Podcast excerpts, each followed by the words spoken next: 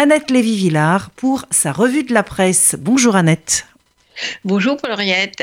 Eh bien, ce qui me frappe dans ma lecture rapide de la presse ce matin, c'est que notre monde s'est lancé dans la chasse au lit. Pas n'importe quel matelas plus sommier, mais le lit médicalisé, normal, ou le lit de réanimation avec équipement performant et bien sûr les soignants qui savent le faire marcher.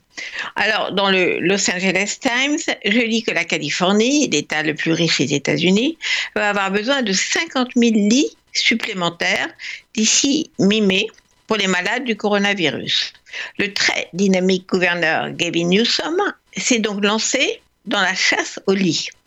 Les ingénieurs de l'armée repèrent différents sites. La garde nationale aménage déjà un centre d'exposition pour des patients avec des symptômes légers.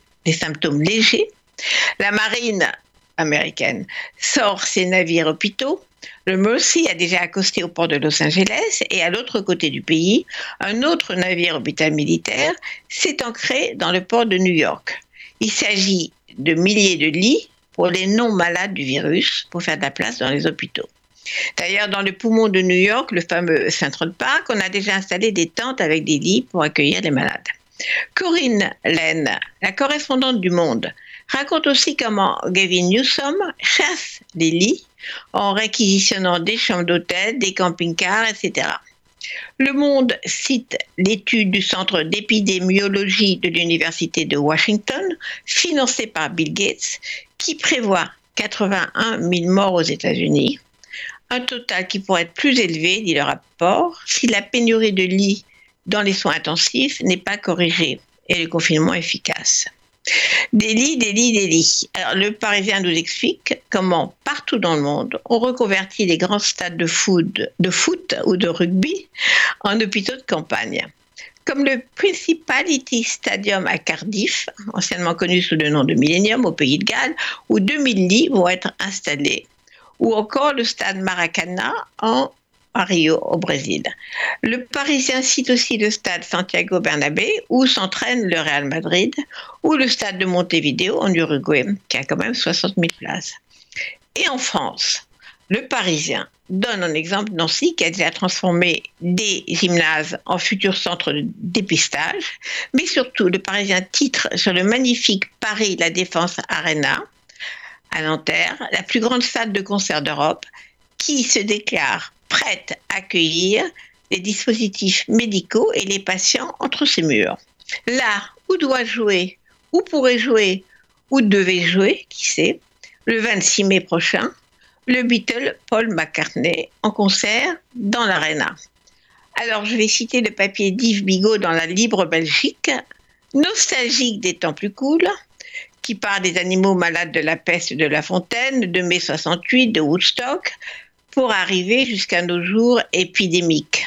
Je cite, comme l'illustrait Lennon auprès d'un journaliste qui lui demandait si les Beatles allaient écrire un morceau contre la guerre, il dit Mais toutes nos chansons sont contre la guerre. Et c'est ce virus-là qui nous avait frappé, écrit Yves Bigot. All you need is love.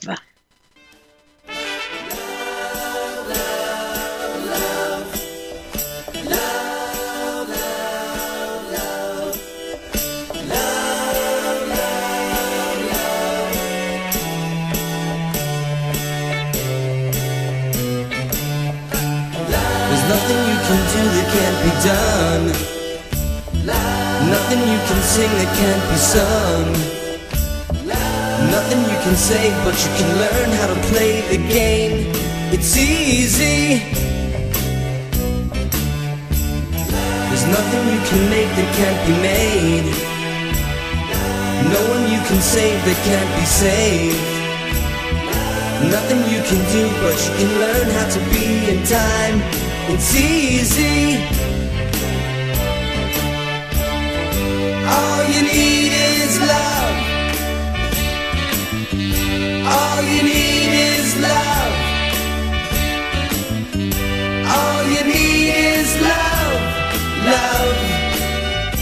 Love is all you need.